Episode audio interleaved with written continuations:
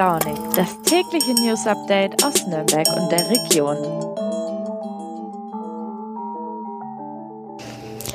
Guten Morgen, liebe Leute, und willkommen zur letzten Folge von Früh und Launig an diesem Freitag, den 21. Oktober. Ja, nun wird es tatsächlich ernst. Vor einer Woche hatten wir es ja schon angekündigt, dass Früh und Launig unser Volo-Projekt noch in diesem Oktober auslaufen wird. Aber dass es nach heute keine neuen Folgen mehr geben wird, das ist trotzdem ein bisschen ein seltsames Gefühl für uns. Gut, man soll auch niemals nie sagen, aber zumindest vorerst geht es für unsere Volos eben mit neuen Podcast-Projekten weiter. Mehr dazu, was ihr nächstes Jahr von uns hören könnt, das verrät euch am Ende der Folge unsere Podcast-Initiatorin Isabella Fischer. Aber vorher habe ich noch ein buntes Programm für euch zusammengestellt, denn so ein Abschied will ja auch ordentlich begangen werden. Zuallererst sprechen wir da nochmal über ein recht brisantes Thema. Es droht nämlich der Nürnberger Kultur in den kommenden Jahren ein ziemlicher Kahlschlag. Anschließend gibt es noch ein paar weitere Nachrichten aus der Region und wir testen mal aus, wie viele davon ich in 100 Sekunden packen kann. Auch die anderen Wohlers haben zum Abschied noch ein paar Tipps und ein paar Anekdoten aus einem Jahr früh und launig für euch dagelassen. Und natürlich würde ich euch niemals ohne die bewährten Wochenendtipps von Fein raus in den Freitag entlassen. Also bleibt dran.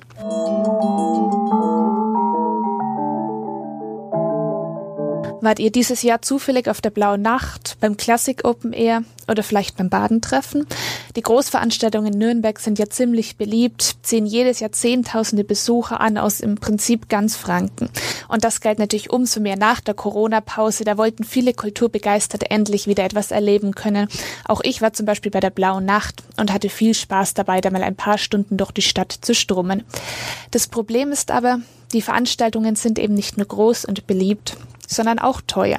Allein das Badentreffen schlägt zum Beispiel im Haushalt der Stadt Nürnberg mit fast 250.000 Euro zu Buche. Und das kann sich die Stadt nicht mehr leisten sagt zumindest Kammerer Harald Redl von der SPD. Vielleicht erinnert ihr euch, auch gegen die Nürnberger Bewerbung für die Landesgartenschau hatte er sich ausgesprochen, eben aufgrund der schlechten Haushaltslage. Nun stehen die nächsten Haushaltsberatungen vor der Tür und vor deren Beginn hat Riedel nun eine Streich- und Sparliste vorgelegt, die es ziemlich in sich hat. Ab 2026 sollen zum Beispiel allein für die Kultur 15 Millionen Euro weniger pro Jahr ausgegeben werden wie das erreicht wird. Es sollen zum Beispiel die Großveranstaltungen nur noch alle zwei Jahre stattfinden. Kulturhalle, Kulturvilla, die Deutsche Akademie für Fußballkultur oder das Silvester soll es dann gar nicht mehr geben.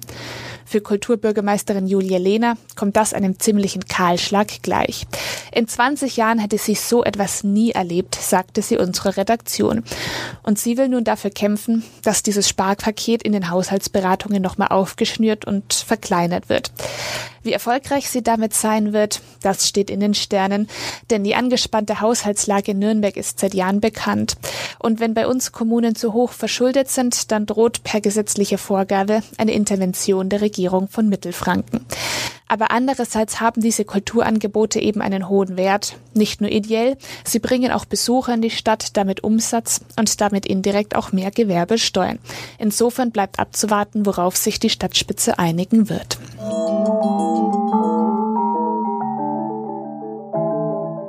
Und wir bleiben gleich beim Thema Kultur.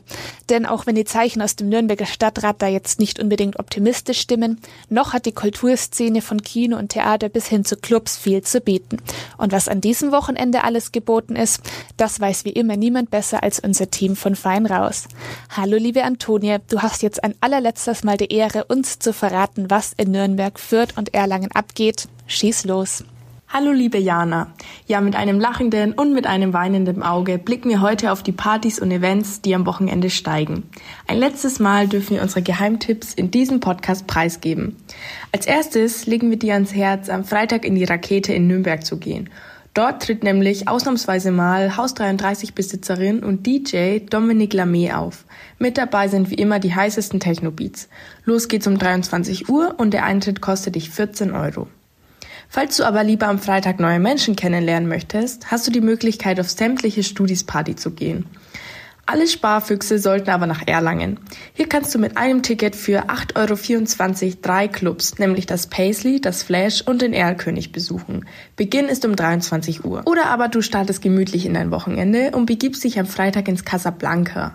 Ab 21 Uhr laufen dort zehn Kurzspielfilme und Animationen aus dem In- und Ausland mit einer Gesamtspielzeit von knapp eineinhalb Stunden. Unter dem Motto Wo die Liebe hinfällt flimmern unter anderem Produktionen über die Leinwand, die zeigen, dass Liebe und Leidenschaft überall möglich sind. Ja, das waren unsere drei liebsten Events an diesem Wochenende. Es war uns wie immer eine Freude. Deshalb ist es umso mehr schade, dass es die letzte Podcast-Folge für Früh und Launig ist. Falls du trotzdem unsere Geheimtipps für das Wochenende hören möchtest, kannst du jeden Mittwoch auf unserem Instagram-Kanal Fein Raus vorbeischauen. Ansonsten findest du alle Tipps rund um Nürnberg, Fürth und Erlangen auf unserer Website fein-raus.de. Egal was du tust, wir wünschen dir wie immer eine tolle Zeit.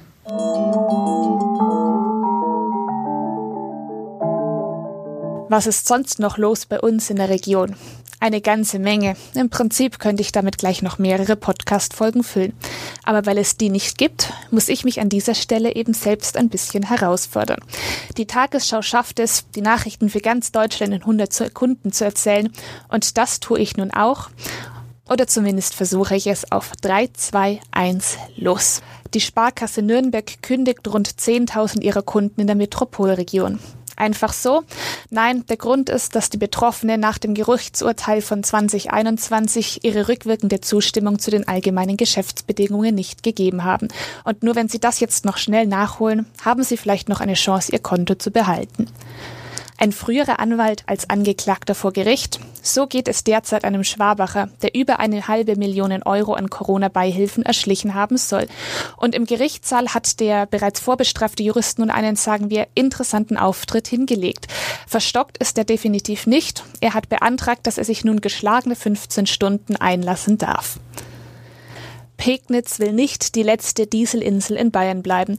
Grund für diese Aussage des Bürgermeisters ist ein neues Gutachten der Bahn. Und dieses Gutachten rückt die schon seit langem geplante und zugegebenermaßen sowohl für Umwelt als auch Anbindung vorteilhafte Elektrifizierung der Bahnstrecke Nürnberg-Pegnitz-Marktredwitz in Richtung Tschechien in weite Ferne. Nur begründen will die Bahn die neuen Zahlen in ihrem Gutachten bislang nicht. Auch der Streit um das Nürnberger Zukunftsmuseum geht weiter. Kürzlich hatte ja ein Jurist bei uns in der Zeitung kritisiert, dass dieser Mietvertrag vergaberechtlich hätte ausgeschrieben werden müssen. Und nun wollen FDP, Grüne und SPD bis Ende des Monats im Bayerischen Landtag einen Untersuchungsausschuss beantragen. Das Oberlandesgericht in Nürnberg feiert unterdessen Geburtstag und zwar den 150.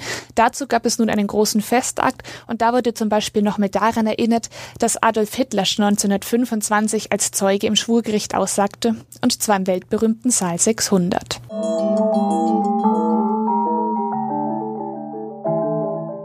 Ein so großes Projekt wie Früh und Launig, das kann man natürlich nicht als Einzelkämpfer durchziehen. Dahinter steckt ein ganzes Team. Zehn Moderatorinnen und Moderatorinnen waren wir, die Volontäre aus den Jahrgängen 2020 und 2021, die diesen Podcast mit Unterstützung unserer Betreuerinnen und Kollegen auf die Beine gestellt haben. Und wir alle zehn haben im letzten Jahr viel gelernt, manchmal auf die einfache Variante und manchmal auch auf die schmerzhaftere. Wie man so einen Podcast überhaupt auf die Beine stellt, was daran besonders Freude macht und welche Folge ihr nochmal unbedingt nachhören solltet, das erzählen euch jetzt die Volos und los geht's mit den alten Hasen.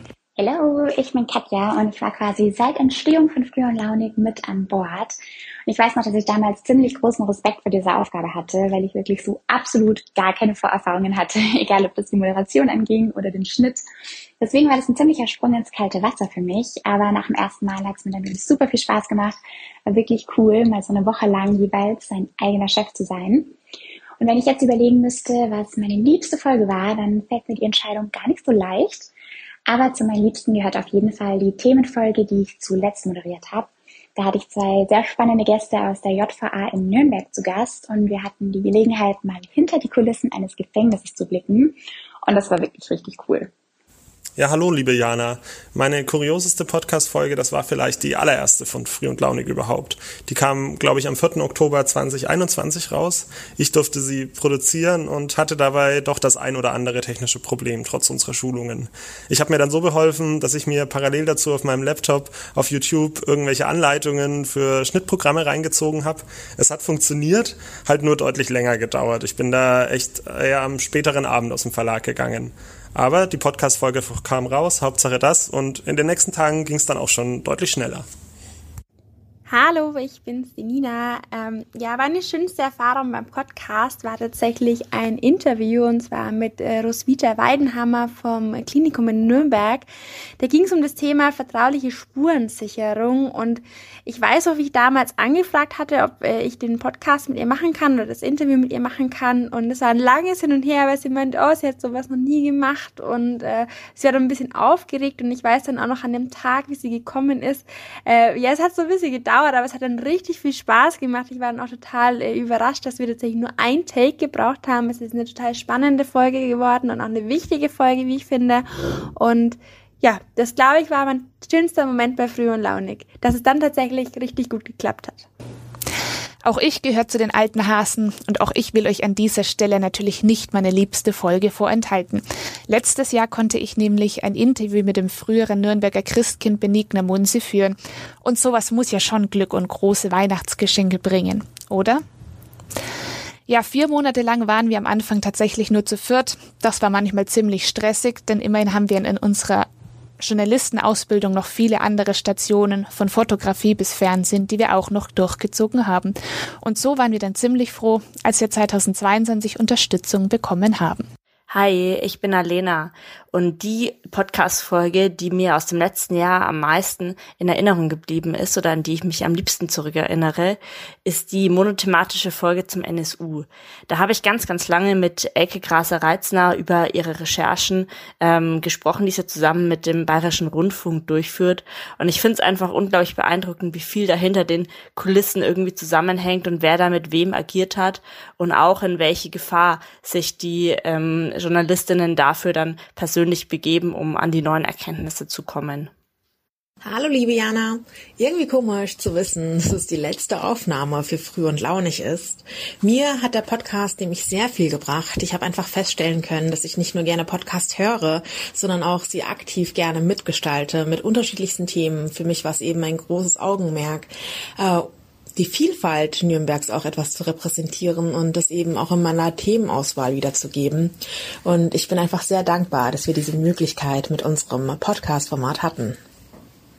Hi, ich bin Gregor und meine Lieblings-Podcast-Folge war eigentlich gleich die erste, die ich aufgenommen habe. Was natürlich auch daran liegt, dass ich davor super nervös war, bekomme ich das mit der Technik und mit den Themen hin. Aber dann hat das wirklich alles relativ reibungslos geklappt und ich habe drei super Themen gefunden mit der Streichung des Paragraph 219a, dem sogenannten Werbeverbot für Schwangerschaftsabbrüche und die regionalen Entwicklungen nach dem Missbrauchsgutachten Erzbistum gegen das Erzbistum München und Freising sowie die Wahl des Bundespräsidenten, die erneute Wiederwahl von Frank-Walter Steinmeier, ähm, wo ich mit unserem Berlin-Korrespondenten Harald Baumer geredet habe. Also das war eine ganz spezielle Folge für mich. Hallo, ich bin die Nina und für mich war es beim Podcasten immer das Beste, wenn meine Nichten und mein Neffe, also die sind so drei und fünf Jahre alt, mir am nächsten Tag immer gesagt haben, Tante Nina, ich habe dich gestern wieder beim Frühstück im Radio gehört. Das war für mich immer das Highlight der Podcastwochen und richtig herzerwärmend. Hey ihr Lieben, ich wollte mich natürlich auch noch von euch verabschieden. Ich bin Vanessa und ich muss sagen, eigentlich war die ganze Podcast-Zeit für mich ein Highlight. Aber wenn ich mich entscheiden müsste, dann war es wahrscheinlich, dass ich genau dran war, als der internationale Tag der Pinguine war und ich da ganz viel Fachwissen über Pinguine erzählen konnte und ihr mir Zuschriften geschrieben habt. Das war schon ziemlich cool. Also macht's gut, äh, bleibt gesund und vielleicht hören oder sehen wir uns irgendwo wieder.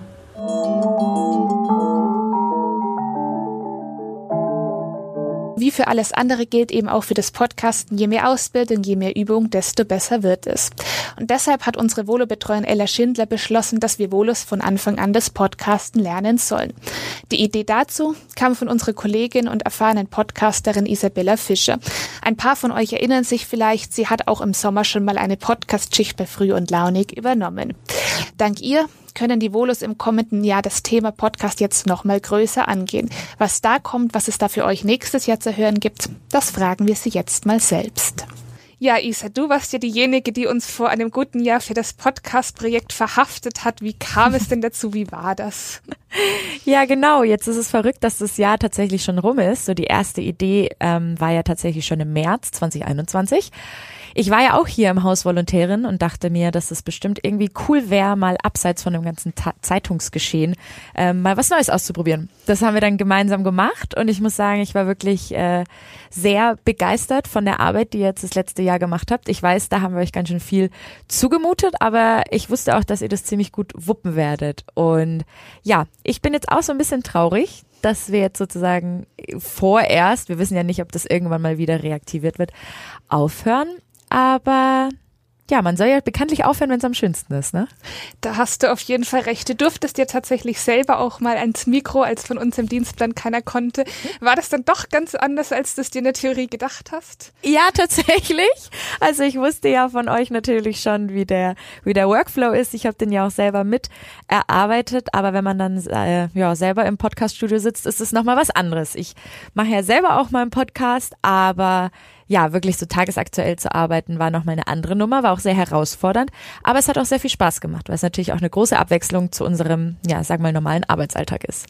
Das auf jeden Fall. Und nicht nur deswegen geht es ja auch durchaus mit dem Podcasten weiter, wenn auch in anderem Format. Magst du uns schon mal verraten, was denn so die ersten Ideen für das nächste Jahr und das neue Podcast-Projekt sind? Ja, klar. Also jetzt mit Früh und Launig, das war es jetzt natürlich nicht, dass wir sagen, wir beerdigen jetzt das ganze Podcasting. Ähm, wir machen weiter, nur eben ein bisschen anders. Wir bekommen ja jetzt im November nochmal sechs neue Volontärinnen und Volontäre. Ähm, dein Jahrgang wird dir dann sozusagen in die Redakteursfreiheit entlassen. Und da haben wir uns etwas Neues überlegt. Und zwar werden die Volontärinnen und Volontäre, wir haben ja dann insgesamt zwölf, eine Miniserie produzieren. Das hilft uns auch extrem, weil wir nämlich von Start into Media eine 5000 Euro Förderung bekommen haben, die uns jetzt natürlich extrem weiterhilft, dass wir jetzt auch einfach den nächsten Schritt gehen können. Und ja, es war ein tolles Jahr. Ich hoffe, du sprichst mir dazu. Ähm, und jetzt schauen wir mal, wie es weitergeht. Und die Volontäre und Volontärinnen des VNP werden auf jeden Fall bald von sich hören lassen.